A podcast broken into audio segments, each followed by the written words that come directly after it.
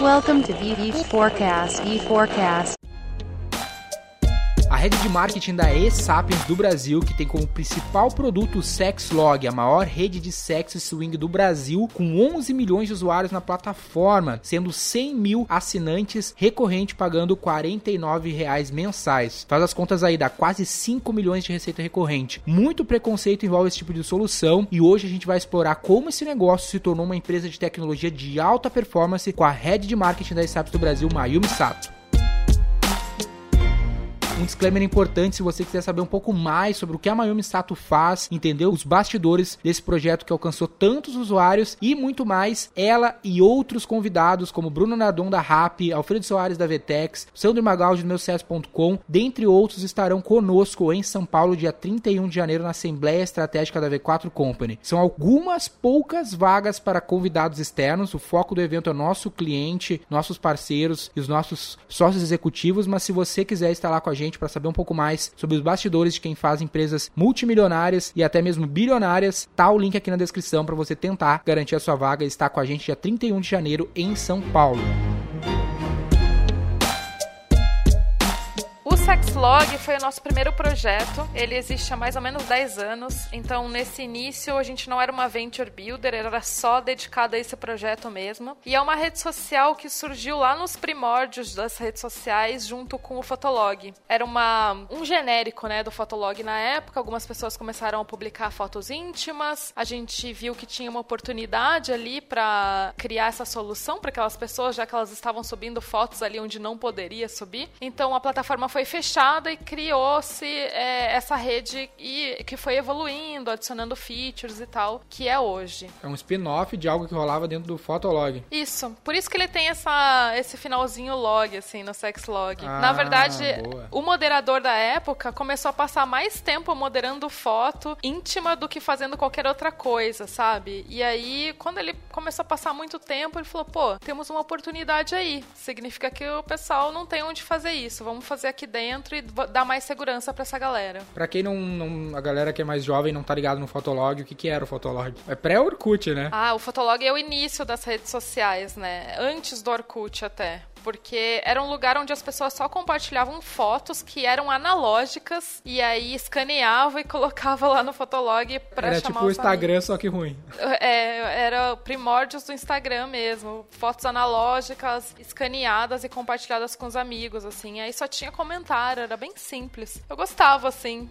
Boa parte dos influenciadores hoje surgiu lá, né? Marimun, tem um monte de gente, assim. E vocês tinham uma relação com a plataforma ou era usuário da plataforma? Não, na verdade era um genérico do Fotolog, né? Ah, então era um, um nome é, diferente que tinha esse finalzinho log, mas era um comecinho só, um protótipo, um projeto assim de final de semana que acabou se tornando uma coisa maior depois. E tu tá desde o início ou que momento tu entra nessa jornada? Não, eu tô. é, Esse projeto, o protótipo, é, nasceu há 10 anos, praticamente, assim, 10 anos. Eu tô há 5. Tô no meio, entrei no meio da estrada, assim, nesse projeto. Como ele cresceu é, através de uma demanda das pessoas, né? Dos usuários mesmo do log na época, ele cresceu meio desordenado, assim. Não tinha uma, uma comunicação, não tinha um marketing, era tudo uma propaganda boca a boca, uma pessoa indicando pra outra. E isso teve um, um tempo, assim, de duração onde isso funcionou bem, que foram quatro anos, mais ou menos, três, quatro anos. A plataforma crescia, assim, aos poucos, uma pessoa indicando pra outra. A partir disso, desse quarto ano, o crescimento deixou de ser orgânico, assim, deixou de ser interessante e a plataforma começou a diminuir. Foi nesse quarto, quinto ano em que alguma coisa precisava ser feita e várias pessoas entraram. Nessa época eu entrei com um sócio meu, já como sócia do Sexlog, e depois a gente junto foi estabelecendo essa Venture Builder junto com outros projetos que entraram. E qual é a tua história? Como é que tu. Por que que tu entrou nesse negócio? O que que tu fazia antes? É, a minha história é meio torta, assim, porque eu sou formada em matemática, assim. Oh. Trabalhei alguns anos com risco em seguradora, então era uma área bem técnica, nada a ver com o que eu faço hoje, mas é uma área que eu gosto, eu gosto de exatas. Passei alguns anos trabalhando com isso, mas vi que também não era o que eu queria fazer para sempre, que precisava trabalhar um pouco mais de criatividade e tal. E aí eu fui fazer cinema, moda, coisas diferentes, trabalhei com produção e tal, e me encontrei hum, na hora que o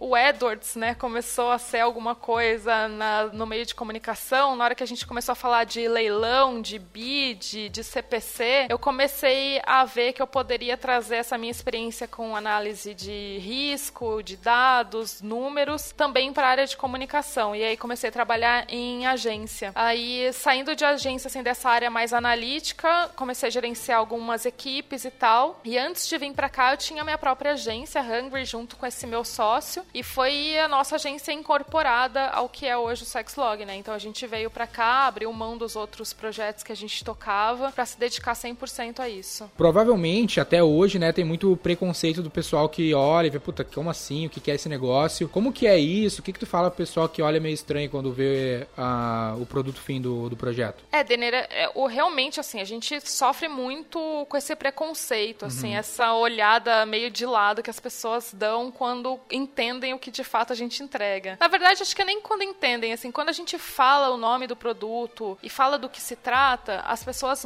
criam na cabeça um monstro voltado para pornografia, assim, como Sim. se fosse uma empresa de fundo de quintal, que fosse não fosse profissional, né? Acho que os negócios que a gente conhece nesse meio assim do mercado adulto realmente criaram essa fama e a gente tem que carregar isso de alguma forma, né? O que a gente acaba fazendo assim, que a gente descobriu que a gente tem muita força com relação a dados, né? Desde que eu entrei, a gente começou a trabalhar muito essa questão de entender a fundo como as pessoas se comportam, e começou a fazer descobertas que fazem com que a gente tenha esse valor assim para entregar para as pessoas, para falar, olha, nós somos isso sim, a gente trabalha com o mercado adulto, nosso conteúdo é explícito, mas olha quanto conteúdo rico a gente tem para entender as pessoas. E à medida que eu consigo explicar isso, esse preconceito ele acaba diminuindo um pouco, né? Mas também no fim das contas, o que conta é faturamento, é quanto a gente está girando aí de, de clientes por mês, quantos negócios a gente consegue adquirir todos os anos. Isso faz com que as pessoas parem de pensar que se trata de algo só voltado à pornografia e entendam que é uma empresa como um todo, assim, completa, que tem gestão, que tem estratégia e que a gente está se dedicando de corpo e alma para entregar coisas legais para nossa comunidade. E mal ou bem entrega valor, né? Tanto quanto qualquer outro produto. Com certeza, e é um lugar assim onde as pessoas conseguem usufruir de um serviço que elas não têm outro lugar para fazer isso, né? Então entrega um valor que é muito exclusivo, entrega uma sensação, a percepção de valor para o cliente que ele não encontra em outro lugar, que ele não tem concorrentes para correr e, e tentar achar algo semelhante. Então é bem exclusivo o que a gente faz e à medida que o tempo passa, a gente vai vendo cada vez mais como é libertador para as pessoas. A gente de fato entrega algo que eles não vão achar em outro lugar e que faz com que gere coisas boas na vida das pessoas, sabe? Elas se desprenderem assim desses preconceitos, conseguirem compreender que elas não estão sozinhas no mundo. A gente fala de sexo, mas a gente fala de outras coisas assim através do sexo. A gente fala de pertencimento, de autorreconhecimento. Então são coisas bastante valiosas assim. Eu tenho bastante orgulho de trabalhar com isso. E para o pessoal que não conhece muito a plataforma, desde que tu entrou até o momento atual, fala um pouco dos números, quantidade de usuários que usam, é freemium, é premium, quantos são freemium, quantos são premium, um pouco de quem não conhece o produto em si, né? Sim, a gente, nosso modelo de negócio é freemium, né? Então a gente tem 11 milhões de pessoas cadastradas, eu tô falando aí do último ano de, de clientes ativos, cadastros ativos. A gente também tem uma, uma comunidade pequena aí no exterior, a gente estamos nesse processo de internacionalização da marca, mas esses 11 milhões são brasileiros, né? A gente tem em média, assim, obviamente esse número varia, mas é cerca de 100 mil assinantes. Ele paga uma mensalidade, né, para ter acesso a todas as funcionalidades na plataforma, uma mensalidade em média de 50 reais, 49,90. É isso, nossos clientes estão bastante concentrados, assim, na região sudeste, mas a gente está muito bem no centro-oeste, sul, a gente começou a fazer, assim, mais projetos voltados à, à região sul e está indo super bem. Esse ano a gente está muito empolgado, até para o ano que vem dedicar ações específicas para essa região. Mas 11 milhões está espalhado no Brasil inteiro, né? Legal. E quando tu entrou, quantos eram? Tu lembra? Sim, a gente, há uns, há uns cinco anos atrás, acho que estava em 4, 4 milhões de cadastros, alguma coisa assim. A gente teve, então, esse período, né? Logo que eu entrei, assim, não, acho que eram três, mais ou menos. A gente teve um período bem devagar no começo, né? Que foi aquele momento em que a plataforma estava passando por um momento difícil de crescimento, onde o boca a boca já não era o suficiente. Mas aí, nesse último ano, a gente bateu o recorde aí de 3 milhões de pessoas novas cadastradas e tudo organicamente, isso que é mais legal, né? Sem pagar pelo, pelo clique. Pois é, pessoal que nos escuta aqui, tráfego, adquisição de usuário, é sempre um desafio de todo mundo. E para vocês o desafio mal ou bem é dobrado porque tem várias restrições no ponto de vista de advertising, né? Como que é isso, para quem não conhece, assim, as dificuldades que a gente tem com as plataformas de mídias mais óbvias e como vocês têm superado isso para conseguir garantir esse crescimento? Trabalhar nesse segmento faz com que as plataformas de ads, assim, normais, elas não nos aceitem, né? Então a gente não consegue fazer rede social, nem manter a nossa conta nas redes sociais, a gente consegue manter por muito tempo, elas caem de três em três meses, assim, no máximo. A gente já se acostumou com isso. Não dá para fazer ads nas redes sociais, comprar tráfego no Google também não. De vez em quando a gente vai testando e eles liberam alguma coisa ou outra, mas são, são anúncios que a gente consegue deixar meses, assim, de, logo depois acontece o banimento da conta de novo, né? Sabendo disso, há muitos anos atrás a gente começou a trabalhar a questão do orgânico, né? Sabendo que não é uma opção a gente é, comprar tráfego como qualquer outro negócio de internet, o lado orgânico sempre fez muita diferença. Então, a gente publica muito conteúdo, a gente cria conteúdo para jornalista, a gente gera pesquisa todos os meses, temos nossos canais proprietários, mas a gente também colabora mensalmente, alguns semanalmente, com várias plataformas grandes. Eu tenho coluna no UOL, a gente tem canal no YouTube. Tudo é pensado para tá, conseguir encontrar essas pessoas que a gente não encontra com anúncio, né? Eu lembro da tua palestra, assim, tu contou alguns casos, né? Vocês fizeram, fazem bastante ações de PR, né? De assessoria de imprensa. Tem aquele caso que tu contou lá, eu queria que tu pudesse falar para nós do jogador de futebol, não lembro bem. Ah, vocês é. fizeram algum lance assim? Sim. Conta pra nós como é que foi isso. É, essa é uma parte bastante importante pra gente, porque os portais de notícia, eles não permitem que o Sexlog compre espaço, né? Então a gente não compra banner, não dá para colocar um linkzinho ali, não dá para colocar nada do Sexlog comprando por isso. Então o que a gente faz é criar notícias que sejam interessantes o bastante para que os jornalistas publiquem organicamente, né? Então, para nós é muito importante estar tá de olho em dois movimentos, assim, dentro da plataforma, essas pessoas estão falando sobre um assunto, a gente vai na hora investigar o que é e tenta criar alguma história em torno disso. Se fora do, do Sexlog tem alguns assuntos bombando a respeito de relacionamento e sexualidade, é nossa nosso maior objetivo é a gente criar histórias legais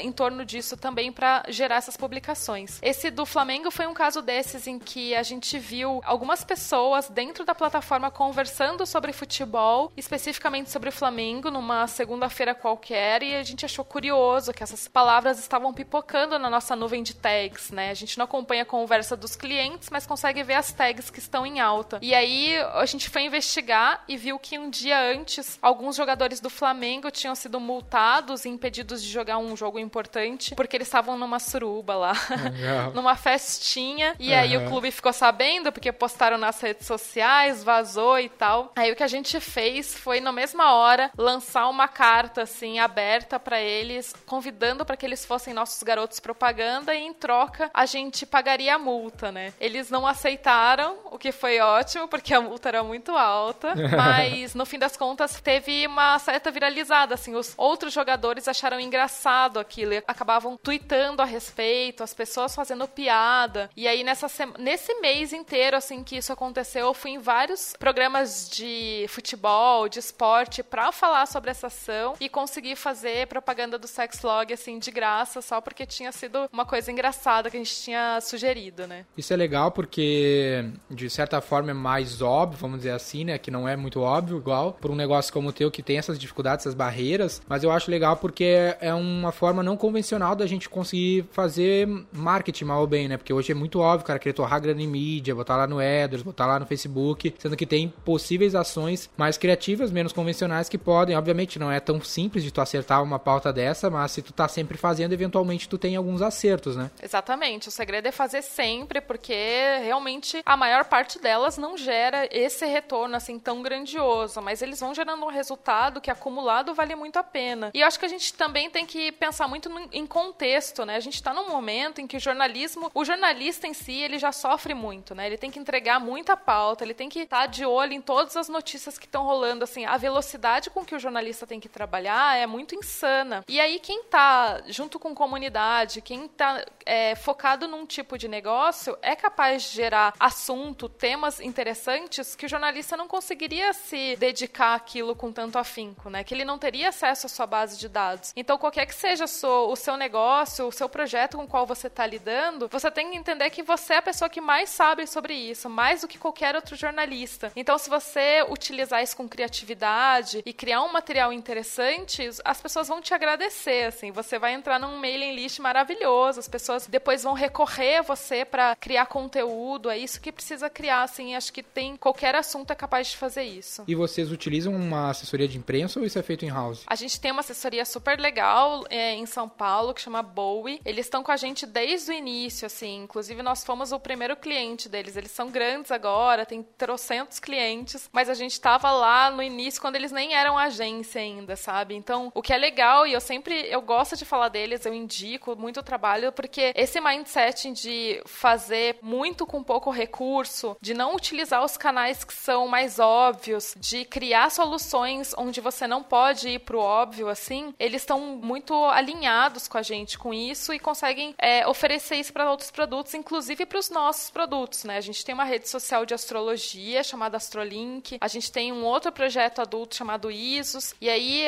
uma assessoria legal assim que começa pequena justamente para crescer junto com você, para nós fez toda a diferença. Até tem um livro que eu gosto bastante, se chama Traction, né, Tração, que ele fala sobre 19 canais que as startups costumam ou deveriam utilizar para crescer e ele fala sobre PR não convencional como uma dessas estratégias que de fato é uma das por último que, é, que as empresas acabam deixando para utilizar. Porque é um serviço difícil de contratar, né, Miami, porque depende muito do profissional que está lá do outro lado para ele de fato criar alguma coisa criativa assim como a que está ajudando vocês tem feito. Ah, é difícil contratar. E assim, no nosso caso funciona porque o nosso time aqui tá conectado com eles o tempo inteiro, assim. É uma ideia que surge e vamos escrever agora. Então, assim, eu confio muito neles no sentido de trazer os profissionais que vão criar os releases, que vão fazer uma até assim, é, cuidar da imprensa assim no dia a dia, enquanto a gente tá gerando ideias, assim. Então não fica dedicado a eles, não são eles que têm que ter as ideias mais criativas, eles têm ou junto com a gente, ou eles abraçam as nossas ideias loucas, assim, as ideias que eles às vezes até olham e falam: "Nossa, isso não vai dar certo". Eu falo: "Gente, Pode mesmo que não dê certo, vamos vamos aprender". E aí às vezes dá, às vezes é legal, assim, tem muita coisa diferente que a gente consegue fazer. Esse ponto que tu tocou é um ponto muito bom, porque tu também esteve do lado do que presta o serviço de comunicação, né? E muitas vezes eu vejo o cliente que, que ele busca uma solução dessa, vamos dizer, ah, vou contratar a assessoria de imprensa e os caras vão fazer milagre. É só, de, é só pagar que vai dar tudo certo. Sendo que na prática não é assim, né? Como é que tu vê essa relação entre cliente e assessoria, que a gente colabora para entregar um serviço de comunicação assim? É, na verdade, eu acho que não tem nenhuma diferença em relação a nenhum fornecedor, né? A assessoria de imprensa aqui é uma exceção. Uhum. Em geral, a gente não faz é, contratos com fornecedores externos, assim, é difícil a gente terceirizar a, alguma área importante do nosso negócio, sabe? A gente faz tudo dentro de casa porque ninguém no mundo vai dar a atenção que você mesmo dá ao seu negócio. Não vai bater água na bunda do seu terceirizado, assim, você, ele, ele vai pensar, quando você tiver mal, ele vai pensar em captar outro cliente. É normal que seja assim. Claro. Então, ou você tem uma equipe aqui que consegue se conectar realmente com quem está prestando o serviço com você e cobrar diariamente, porque mesmo numa relação longa, vai ter momentos em que a gente precisa puxar essas pessoas para perto da gente, vai ter momentos em que a gente não pode se acomodar com as entregas que são feitas todos os meses. Então é um trabalho que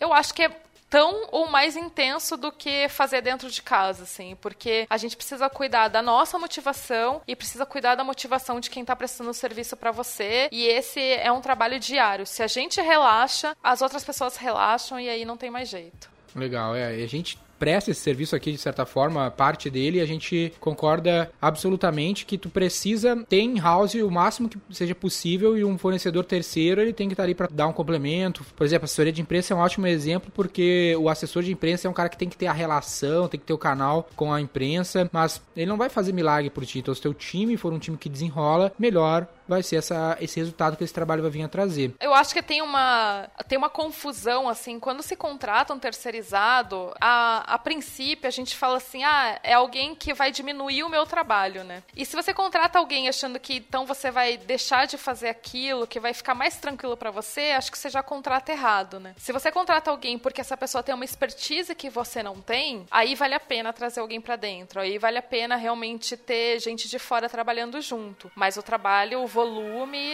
é o mesmo, ou maior. É, ele tem que ser o mais complementar possível, né? Com algo que tu já tá fazendo.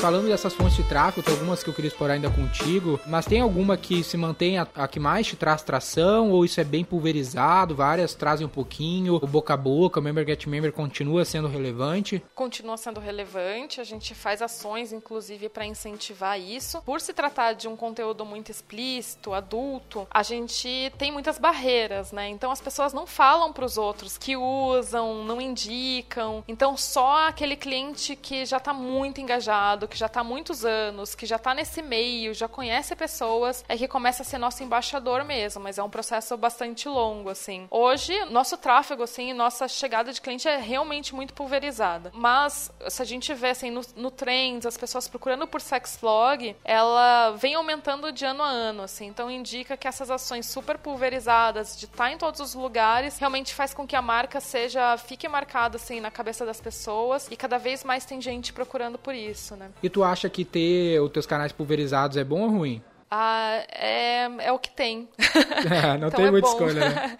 não temos escolhas, assim. Eu acho que no nosso caso. Os números dizem que são bons, né? No, no teu caso. Não, tá excelente, né? O que a gente realmente não pode reclamar, assim. Nos últimos anos a gente vem crescendo, nosso faturamento vem se multiplicando e a gente tem esses, esse conteúdo que é publicado por aí e que ele não se perde, né? Ele continua mandando tráfego pra gente, ele continua mandando convite. Então, assim, eu tive, fiz duas participações em TV essa semana, essa semana não, esse mês, e tudo por conta desse tipo de conteúdo. Às vezes eu pergunto, me chamaram para fazer um documentário e eu perguntei, gente, como que vocês chegaram em mim, assim, por que, que vocês estão me chamando? E as pessoas falaram, Mayumi, quando eu digito isso, só vem o seu nome, só vem sexlog quando eu digito esse assunto. Então, essa percepção das pessoas é muito valiosa né? É algo que não se perde assim ao longo do tempo e que tem um retorno muito grande. É, esse tipo de conteúdo ele acaba trazendo resultado no longo prazo, mas uma vez que ele, que ele começa a trazer, ele também se torna um patrimônio do teu negócio, né? Tipo um posicionamento orgânico, seja no YouTube ou no Google, ele vira um patrimônio, ele vai para por muito tempo pelo menos te trazer resultado. Exatamente. Chega um momento em que o CAC, né, vai lá para baixo, assim. Então é, um, é realmente no começo é um trabalho que parece que não tem fim, que não vai gerar retorno, mas à medida que o tempo passa, hoje pra gente é bem claro, assim, o que o LTV sobre CAC tá excelente, porque a gente tem esses lugares que já são firmes, assim, com Sexlog. Ótimo. Eu até respondendo a pergunta que eu te fiz sobre o fato de pulverizar os canais, eu vejo que no nosso caso aqui eu sempre tento fazer uma analogia que canais são que nem um prato de comida saudável, ele tem que ser bem colorido. Vamos dizer assim, no meu gráfico cada canal representa uma cor. Quanto mais colorido for, melhor, porque eu não gosto de depender de uma única fonte. Exemplo assim, ah, o cara depende do Instagram. Aí por algum motivo o Instagram acaba, sei lá, o TikTok acaba com o Instagram, já era, tu acabou com o teu canal de venda. Agora se tu traz um pouquinho do e-mail, um pouquinho do Instagram, um pouquinho do Face, um pouquinho do YouTube, mais mais tu te torna independente de um único canal, sabe? Ah, exatamente. Eu acho que essa questão da independência, assim, para a marca é essencial. No nosso meio, eu vivo escutando, assim, as pessoas lamentando que, ah, não consigo usar o Instagram, o que, que eu faço com o Facebook? Eu falo, gente, assume que é assim que você vai viver. É. é assim, não tem outra opção. Se você assumir, você vai encontrar outra alternativa ou vai mudar de ramo, se for o caso. Mas ficar lamentando não dá, assim. No nosso caso, realmente é ir para outro lado e nem olhar para trás. E falando sobre anúncio, né? Provavelmente a coisa mais óbvia que vem na cabeça de quem está nos ouvindo e trabalha com mídia é anúncios em sites específicos do setor, sites pornográficos mesmo. Vocês chegam a fazer algum tipo de anúncio desse? A gente faz. Na verdade, hoje a gente está fazendo remarketing só, acho que no Traffic Junk, alguma dessas plataformas, mas porque a gente faz um controle muito, muito ferrenho, assim, de LTV sobre CAC e competir com players que pagam em dólar pra gente daí fica difícil. A verdade é que você entra, é, fazer tube, você vai competir com quem tá lá fora e não, não, não faz sentido para nós, né? O que a gente começou a fazer é que a gente tem um canal agora no Xvideos, a gente tem um canal no, no Pornhub, então, de novo, pensando no orgânico, assim, o que a gente faz com os nossos clientes é a gente pergunta para alguns deles, que são exibicionistas, se a gente pode utilizar o, o conteúdo deles nesses canais, a gente manda contrato, tudo assinado, assim. Como eles gostam de se exibir, eles permitem e a gente acaba alimentando um canal nosso que, eventualmente, eventualmente vai trazer alguém que está assistindo alguma coisa para dentro do Sexlog. O legal de rede social, marketplace em geral, é que o cliente ele acaba sendo um produtor de conteúdo, né? Em todas as redes sociais é um pouco assim, o Facebook nunca produziu um conteúdo na vida, quem produz é o usuário, vocês acabam tendo esse benefício também, né? Exatamente. E no nosso caso é bem importante só que a gente pense muito na segurança, assim, e no grau de confiança que eles têm na plataforma. A verdade é que pelos termos de uso, eu poderia usar esse tipo de conteúdo em outros lugares para fazer propaganda do Sexlog. Mas por uma questão de confiança mesmo, de estabelecer esse contato com o cliente, eu nunca vou usar um conteúdo fora se ele não tiver assinado um termo adicional falando que ele concordou com aquilo. E eu acho que para quem tá consumindo conteúdo adulto, é muito mais legal você assistir um negócio sabendo que aquela pessoa quis estar ali sendo vista, sabe? Sim, é uma pessoa que tá sendo filmada, que tá colocando um vídeo no ar e ela quer que as pessoas consumam aquilo. Eu acho que isso também faz parte desse nosso objetivo de ressignificar o que é pornografia, né? Da gente parar de, de compartilhar coisas de pessoas que sequer sabem que estão sendo vistas por aí e a gente tá é, utilizando um material de quem realmente tá super afim, assim. É bem legal. E ainda falando sobre algumas fontes de tráfego que veio na minha cabeça meio óbvias, é influencers, né? Também não é tão óbvia, tá um pouco como uma novidade, então tem muita gente que quer fazer e não faz e não sabe se vai dar resultado. Vocês fazem? Tem algum resultado? Como é que é isso? Tipo, eu penso assim, ah, sei lá, um influencer que fala sobre sex shop, tem bastante influencer que fala sobre sexologia geral, né? Tem, assim, nos últimos anos tem surgido cada vez mais, né? Alguns anos atrás era super difícil, agora tem mais gente falando sobre isso. A questão é que os influencers, eles acabam, em geral, trazendo um público bem mais jovem, né? O sexlog, no nosso público, a idade média é 35, 40, 45 anos. Então, para o sexlog ainda é difícil, assim, gerar um, um tráfego que seja adequado ao, ao nosso tamanho mesmo e ao que a plataforma se propõe. E aí, pensando nisso, a gente criou uma spin-off do, do Sexlog. Então, a gente lançou esse ano um aplicativo que chama ISOS, que é YSOS, que é um aplicativo bem parecido com o Tinder, assim, mas é para homenagem swing, né?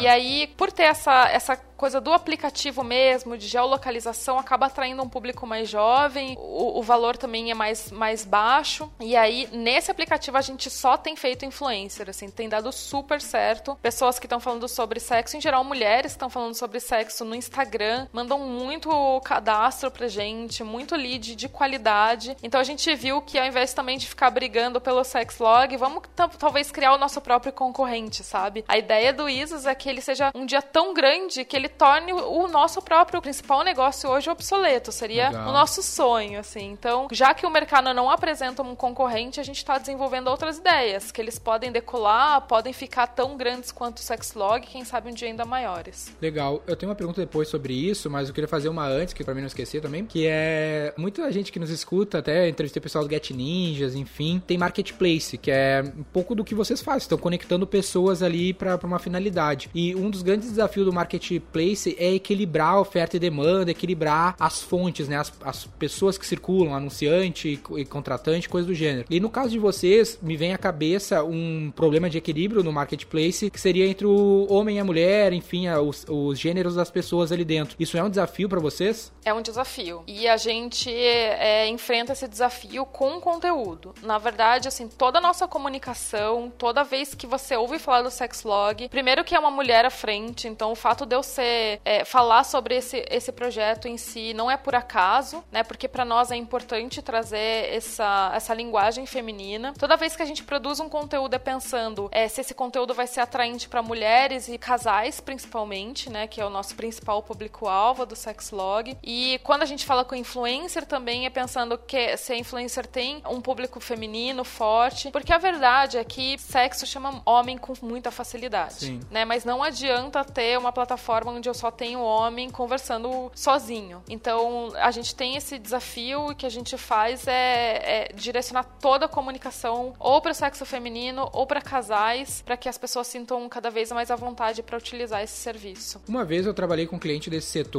e ele tinha me dito que uh, as mulheres representavam um público relevante no consumo desse tipo de conteúdo em geral. Não sei se isso é fato. Não, vem crescendo, vem uhum. crescendo. A gente hoje, dentro do Sexlog, a gente tem praticamente metade metade é homem e a, eu esclareço esses dados porque é importante que as pessoas entendam como que é a competição por atenção mesmo. Assim, metade do nosso público é homem, 42% são casais e a gente tem 8% de mulheres. Isso faz com que os casais sejam muito privilegiados e as mulheres também. E isso também força o homem a ter um comportamento que ele queira se destacar, né? Ele tem que se destacar, ele tem que ser educado, ele tem que ser convincente, ele tem que prezar pela privacidade das pessoas na hora que ele conversa com as pessoas. Mas nesse. A gente encontrou esse equilíbrio, coisa que alguns anos atrás também não acontecia. A gente tinha um percentual menor de, de mulheres e isso se tornava um problema. Hoje a gente sabe que com essa distribuição todo mundo se diverte, assim, ninguém. Legal. ninguém passa fome com a gente, não.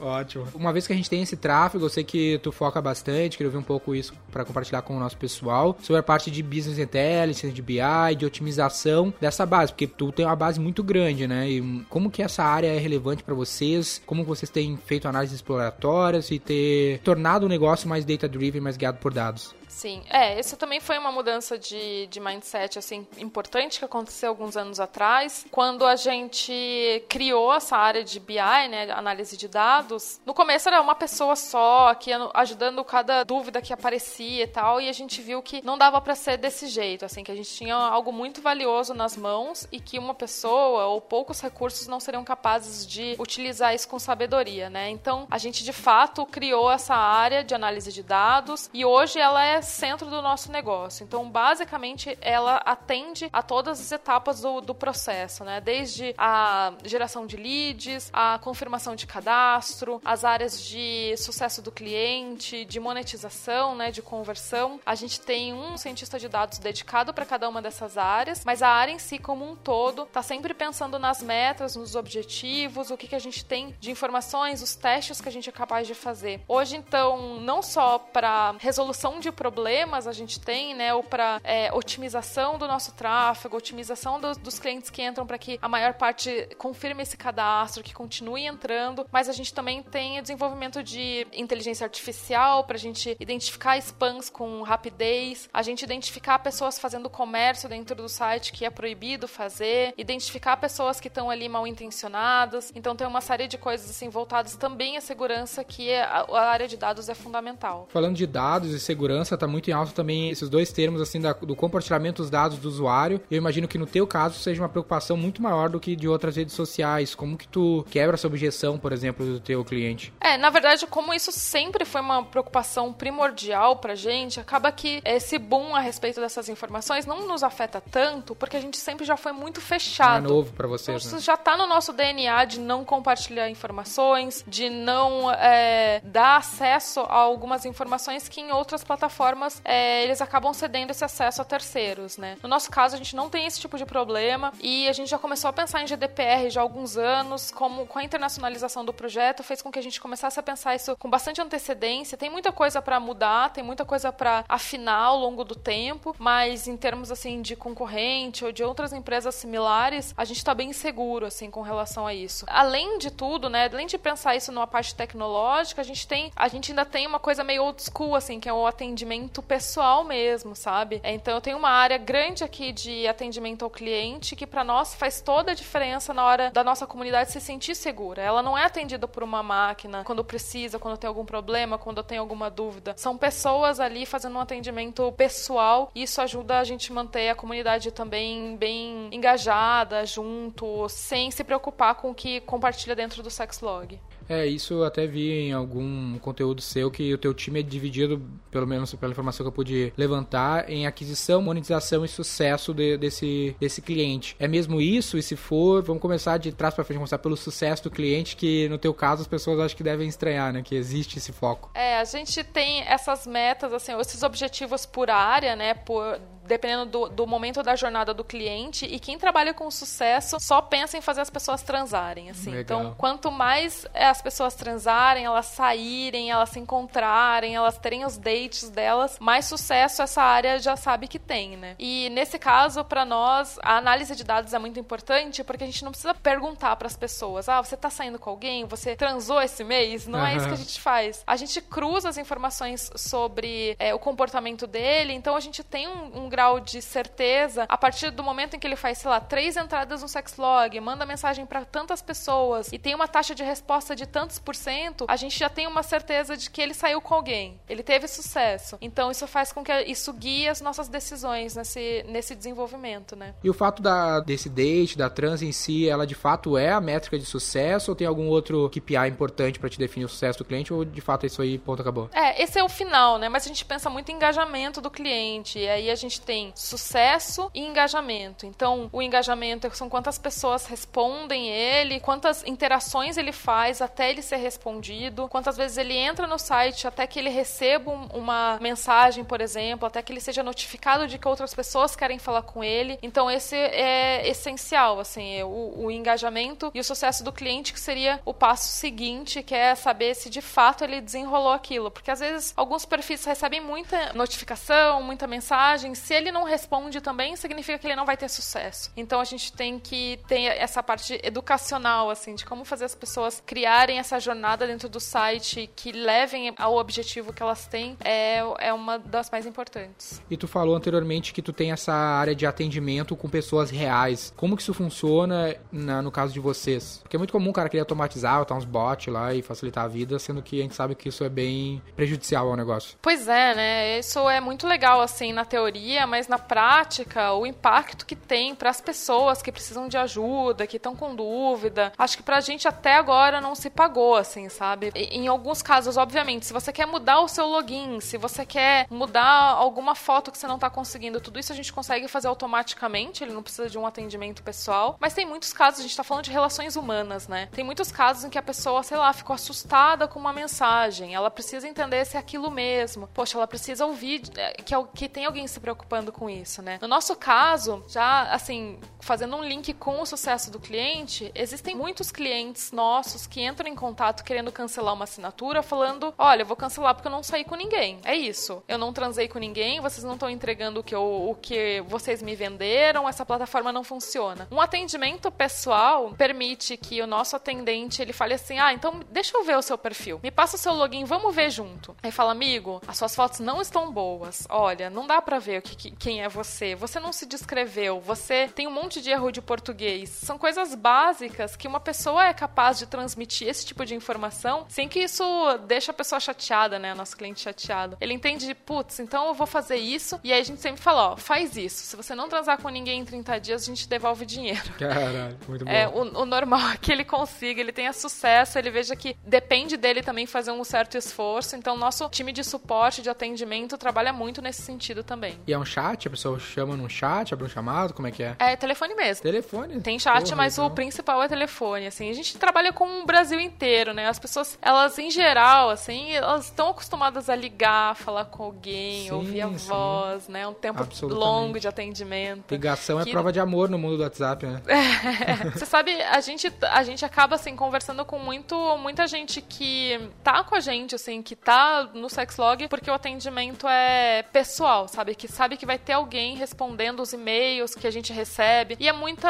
A gente tá falando, né, de relações humanas. É muita gente querendo desabafar, às vezes, muita gente querendo compartilhar histórias. Então, pra nós é importante ter esse cuidado com o cliente. Não, e isso não é nem só no caso de vocês, assim, porque semana passada eu entrevistei um brasileiro que atua na Zappos lá em Las Vegas, que é referência na global sobre atendimento, né? Tem o livro lá do CEO da Zappos que é Entregue Felicidade, e ele falou muito sobre esse caso, né? O pessoal pode ouvir aqui, vai deve estar saindo aí logo mais. E ele fala lá um funcionário da Zappos, e independente da função que ele faça, pode ser um diretor, ele é obrigado ficar um mês atuando no atendimento ao cliente para de fato ter essa cultura do atendimento e é por telefone, é do jeito mais fácil possível para o cliente. E ah, nesse mundo de automações, eu vejo que todo mundo quer fugir disso e eu ainda vejo muito valor nisso, porque até pelo fato de todo mundo querer fugir, se torna um diferencial pro cara querer ficar contigo. Exatamente. É, a gente também faz isso, das pessoas do desenvolvimento passarem pelo marketing, aí eles passam também pelo suporte, o pessoal do marketing vai pro desenvolvimento, ficam umas sprints lá acompanhando tudo, e é, isso faz bastante diferença, e como a gente tem é, projetos diferentes, né, é, negócios diferentes, também a gente vai trocando muita figurinha, assim, para nós ficar um tempo no, no atendimento e fazer um acompanhamento muito de perto de todas as demandas que estão acontecendo é fundamental, assim. A cada trimestre a gente para e olha para o suporte de uma maneira muito minuciosa e tem muita ideia interessante que vem a partir de lá. A gente tem um banco de ideias que os próprios clientes mandam, porque também, assim, daquele nosso DNA do Fotolog, sabe? Quando o Sexlog se formou, não se sabia o que, que a gente vai fazer. Fechou e agora? O que, que as pessoas querem? Então, as pessoas estão acostumadas a mandarem sugestões, serem atendidas, ter área que fala, ah, fui eu que, que falei que tinha que ter uma live cam, e elas se sentem super contempladas, assim, faz bastante diferença. E falando um pouco sobre o momento atual e o futuro de vocês, Mayumi, vocês têm esse lance da Venture, como que isso se tornou? Tu falou sobre algumas aquisições, o que é essa, essa iniciativa da Venture? Tem outras empresas agora no, no grupo, vamos dizer assim, e qual é o futuro, essa expansão internacional, o que vocês estão vislumbrando? Sim, bom, o que a gente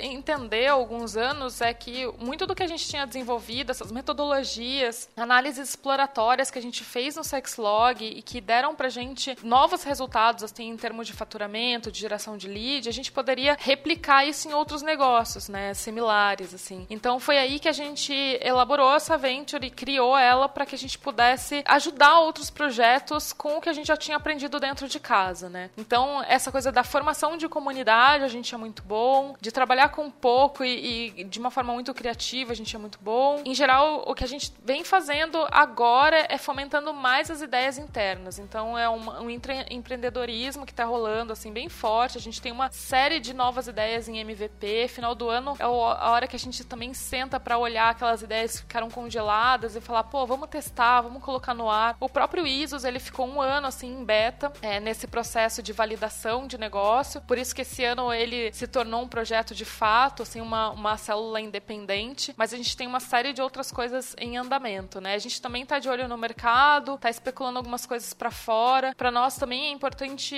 pensar no mercado de fora. No, a princípio seria para atender os expatriados. A gente tem muito interesse e, e o que a gente tem mais sucesso hoje com o Sexlog, que a gente poderia também ter com outros projetos, é atender brasileiros ao redor do mundo que querem se unir com outros brasileiros que estão em outros países. E isso tem dado muita ideia, assim, de tanto é, outras empresas com as quais a gente pode se conectar, projetos, mas também de levar a marca lá para fora. E vocês pensam em traduzir a plataforma e prestar esse serviço para outros países, além dessa iniciativa para brasileiros? Sim, a gente na Itália, a gente tem ela traduzida, tem outro nome lá, é Trovime. A gente passou um tempo também nos Estados Unidos, é, focando no mercado de lá, mas a gente viu que a gente precisa se concentrar em objetivos menores agora. Então, por enquanto, a gente está focando nos expatriados. A comunidade italiana continua crescendo organicamente, tá lá, toda hora tem gente entrando. Enquanto a gente se concentra numa área, daqui a pouco a gente abrange mais gente, assim, nessas comunidades.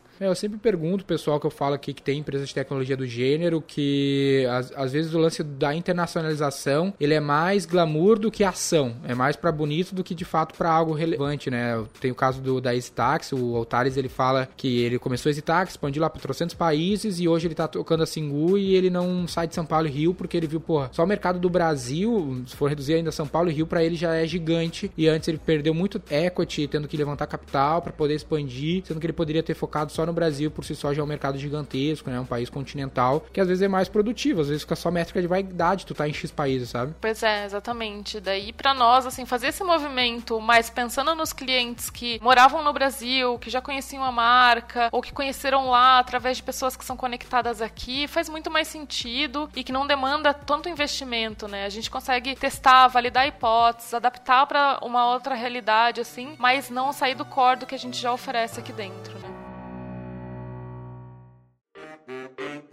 Eu agradeço demais o teu tempo, a gente poder ter conversado. O pessoal que está nos escutando, saiba que dia 31 de janeiro a gente tem a Assembleia Estratégica da V4 lá em São Paulo. A Mayumi vai ser uma das convidadas que vai estar com a gente lá. E a gente vai poder explorar um pouco mais desse assunto da, do ponto de vista dela, que acho que tem muito pra gente aprender. Muito obrigado, Mayumi, pelo teu tempo. Eu que agradeço, adorei. Ótimo. Os dados para a gente ver mais informações sobre Mayumi, LinkedIn, tá aqui na descrição do podcast. Sigam ela lá, que ela tem muito para compartilhar com a gente. Obrigada, viu? Eu que agradeço. É isso aí.